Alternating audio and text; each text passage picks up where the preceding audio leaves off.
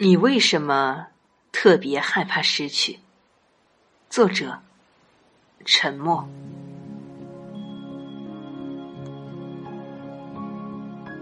我发现这个世界上的很多人都特别害怕失去，因为害怕失去一份工作，而不得不在工作中成为了自己不喜欢的样子，小心翼翼、卑躬屈膝，说违心的话。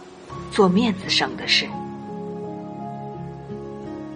因为害怕失去一个爱的人，而不得不在感情的世界里战战兢兢、紧张兮兮，偷看对方的手机，竖起耳朵听对方打的每一通电话，拐弯抹角的盘问不在一起的每一个细节。因为害怕失去子女的陪伴，所以一直以控制的姿态把他们拴在身边。因为害怕失去一段友情，所以一直以讨好的姿态相处。你怎么不害怕失去你自己？三年多以前，我养了人生中的第一只宠物，整天咧嘴笑、卖萌的萨摩耶优嘎。当时很多朋友问我，养狗挺好的，可是将来你能面对它离开你吗？每当我在微博上放出和他的合照时，也总有网络的朋友说：“好羡慕，可是我怕失去，所以不敢养狗。”每到这时，我都会在心底翻个大白眼，然后默念：“脆弱如我这般双鱼男，若没想好会怎么结束，又怎么会敢开始？人生终有结束。”狗生也是，一段关系也是，一份工作也是，一段感情也是。所以，重要的不是它必将会结束，而是你拥有什么样的过程。因为，过程的质量决定了这种必然的结束以何种方式被你感知与体会。聚散终有时。悲哀的是，中国文化中往往都是好聚，却没能好散。这个没有好散，既包括不欢而散，也包括悲喜离散。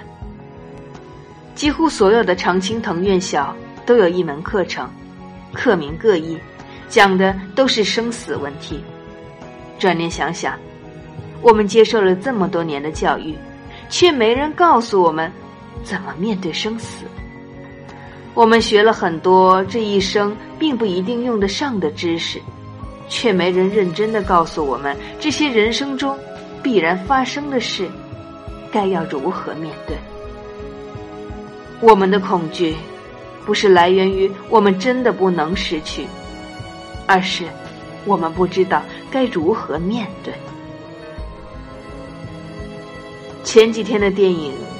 一条狗的使命，从另一个层面告诉了我们：任何形式的存在，哪怕它的时间那么有限，但它在漫漫时光长河中，对你都是有意义的。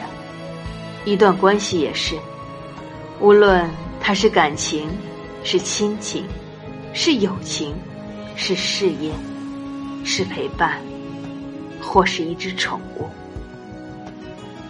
既然它有意义，不如把你的聚焦点放在这段意义上，得到时体会、享受这些意义之所在，并从中有所收获。必然的结束时，感恩这段有意义的生活，把那些美好放在心里，然后在已失去的状态下，开始探索新的意义。听上去不太走心，可其实又特别的走心。好了，既然我们可以学会拥有，那么让我们也学会好好的告别。告别不是目的，不是手段，它是人生常常出现的一种状态而已。告别是为了更好的，有时是为自己，有时是为别人。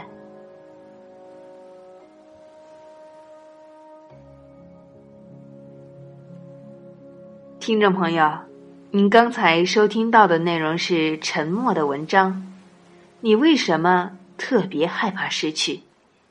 感谢您的收听，祝您生活愉快，再会。